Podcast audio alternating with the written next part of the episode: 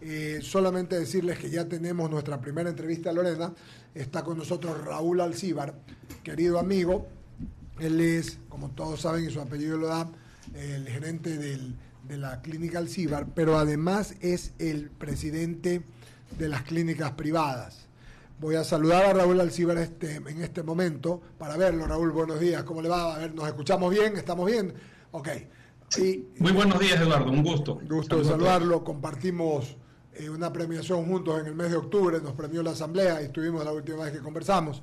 Lo llamé ayer a través de un amigo en común, un compadre muy querido, y después hablamos los dos. Este tema de lo que pasa cuando llevan a una persona que ha tenido algún problema de, eh, con bala, etcétera, afecta, porque no es que afecta, ha afectado a todas las clínicas.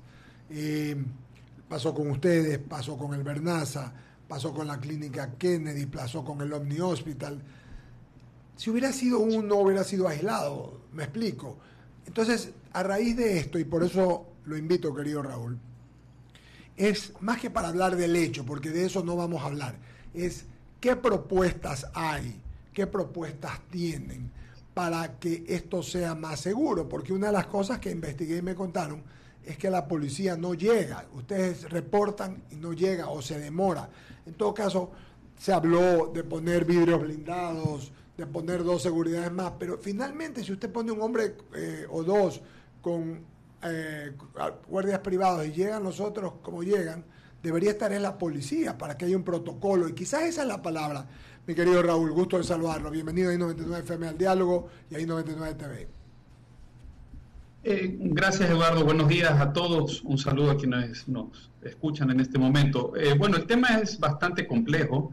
Eh, nosotros hemos visto cómo a lo largo de estos últimos dos años, sobre todo a medida que la, pandemia ha ido cambiando de, curso, sobre todo desde el año 2000, finales de 2020 e inicios de 2021, prácticamente hemos ido teniendo un incremento muy considerable, yo podría decir hasta incluso de 10 veces más de lo usual, eh, en la atención de pacientes eh, a consecuencia de heridas de arma de fuego.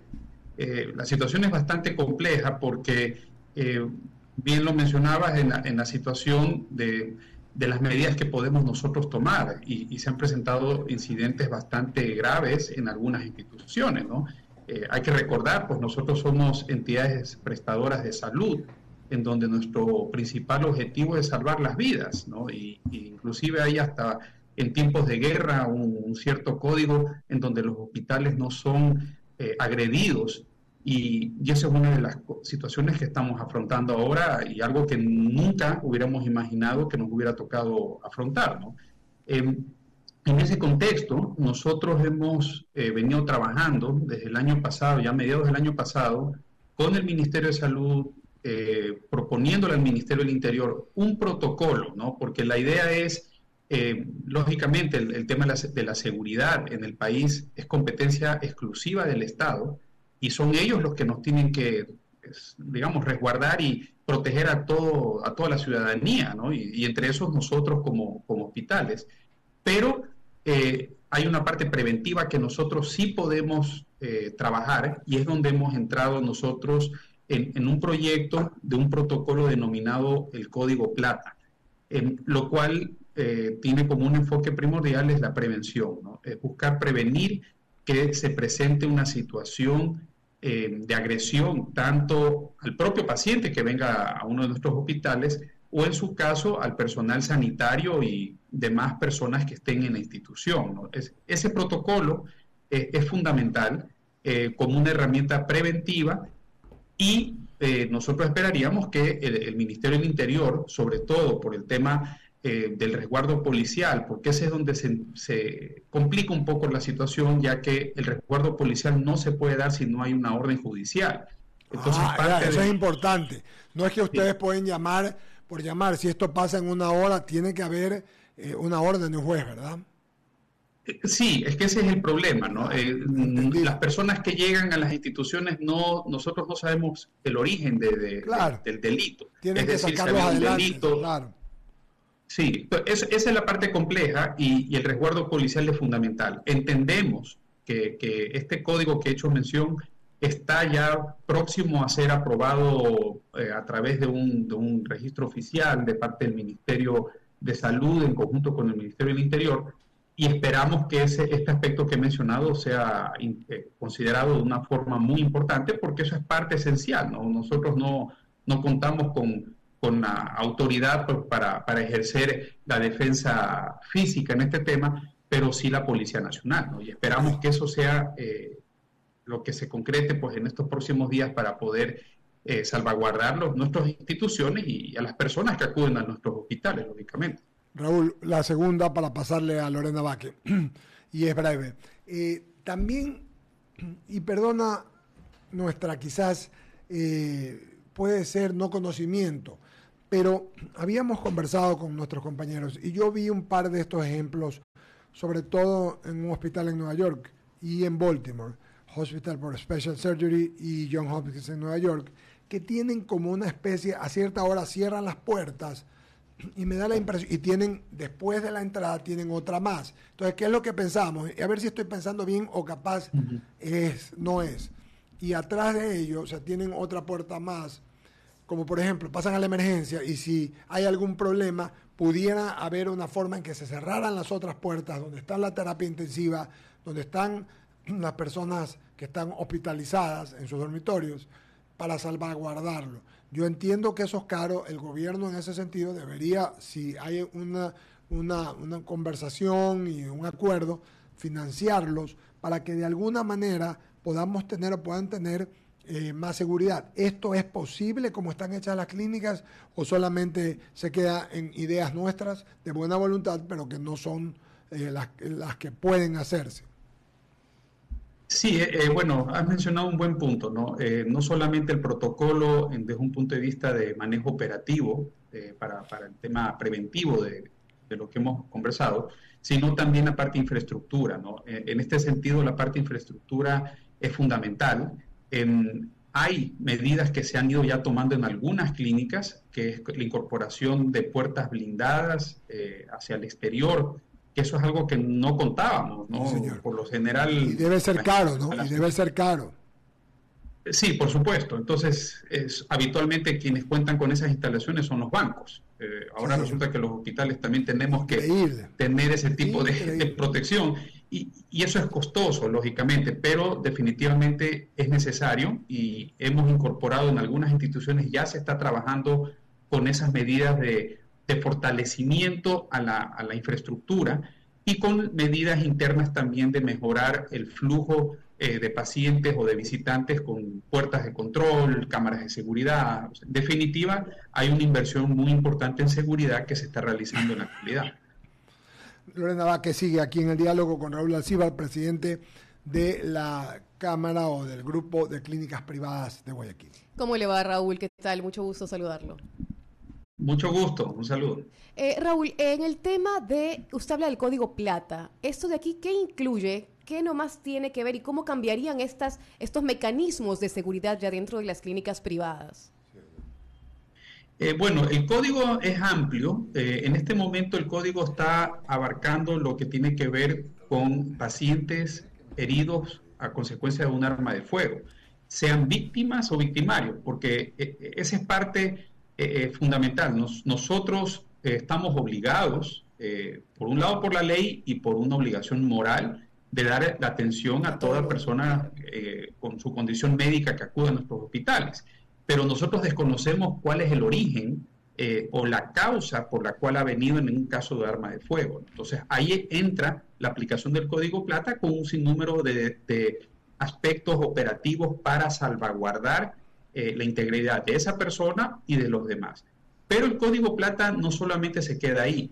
Eh, nosotros hemos propuesto un manejo mucho más integral, porque no solamente se, se reciben pacientes por delitos de armas de fuego o agresiones por arma de fuego, sino también heridas de arma blanca, hay por riñas, eh, agresión intrafamiliar, eh, abuso infantil, abuso sexual, etc. El, tema es bastante amplio y lógicamente cada uno de esos eh, delitos eh, pueden tener un mayor o menor riesgo. Lógicamente, un caso que atendamos por sicariato es de altísimo riesgo por las mismas consideraciones. Entonces, el Código Plata busca eh, salvaguardar en todo ese contexto desde muchos aspectos, ¿no? El tema de la seguridad propiamente de la persona, de la institución, manejo mm, confidencial incluso de la información, porque eso también es fundamental. Podemos recibir también personas expuestas públicamente, digamos, ciertos políticos, ciertas personas procesadas por la justicia, que también deben contar con una protección. Entonces, el enfoque que le estamos dando y que hemos propuesto al Ministerio de Salud y del Interior es que sea un manejo integral. En este momento eh, se lo está trabajando, lógicamente, por, por, la prioridad en el tema de heridos por arma de fuego, que es donde nos estamos concentrando en este momento. Pero actualmente existen eh, unos mecanismos o protocolos por el tema de seguridad y justamente como lo que usted menciona de cuando las personas vienen heridas con arma de fuego, ya hay un protocolo actualmente activo. ¿En qué variaría eso? ¿Realmente brindaría la seguridad lo que se está proponiendo en estos momentos referente al Código Plata? Eh, bueno, en la actualidad, y eso es parte de siempre, digamos. Eh, todo paciente que acude a, nuestro, a cualquier hospital y que venga a consecuencia de, una herida de arma de fuego, una herida de arma blanca, nosotros tenemos la obligación de reportar a la policía. E, eso es un aspecto eh, fundamental dentro del proceso del manejo de delitos. Pero hay ocasiones en donde nosotros desconocemos si esa persona acude a nuestros hospitales por por un delito propiamente. Eh, no sabemos qué tipo de agresión ha sido y la policía solo podría acudir en caso de que haya sido, eh, digamos, un delito infraganti del momento, eh, más no por algo que haya acontecido previamente o que sea una persona de, perfil de riesgo por, por sus consideraciones. Entonces, lo que incorpora en este momento el Código Plata es que se dé el resguardo policial bajo la consideración de riesgo de ese paciente y eso eh, estamos en las conversaciones para que la definición de ese riesgo sea en conjunto con la policía y la institución, para que tenga igual de criterio los protocolos internos, porque lógicamente cada clínica, cada hospital eh, tiene su propia realidad. Hay que entender que hay clínicas que tienen una atención mayor en determinado tipo de pacientes, hay clínicas eh, enfocadas en temas de maternidad, otras en cirugía estética y así cada una tiene o tendrá su propio protocolo interno.